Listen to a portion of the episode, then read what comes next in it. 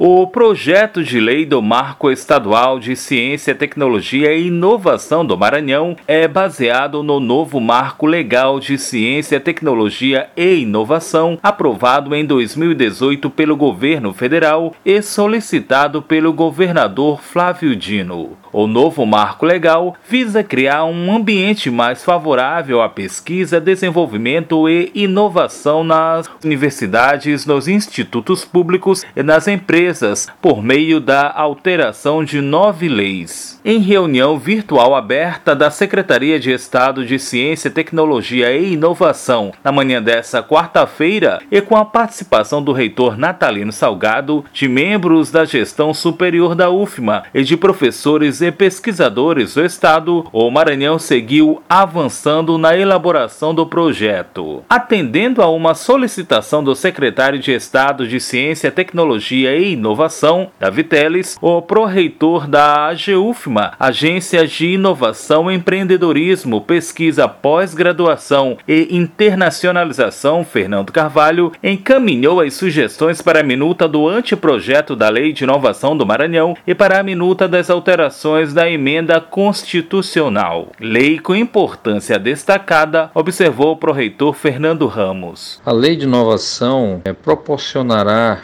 a, a segurança jurídica para que as universidades e as empresas é, desenvolvam as suas pesquisas científicas, tecnológicas e de inovação no Maranhão. Da Rádio Universidade FM do Maranhão, em São Luís, Borges Júnior.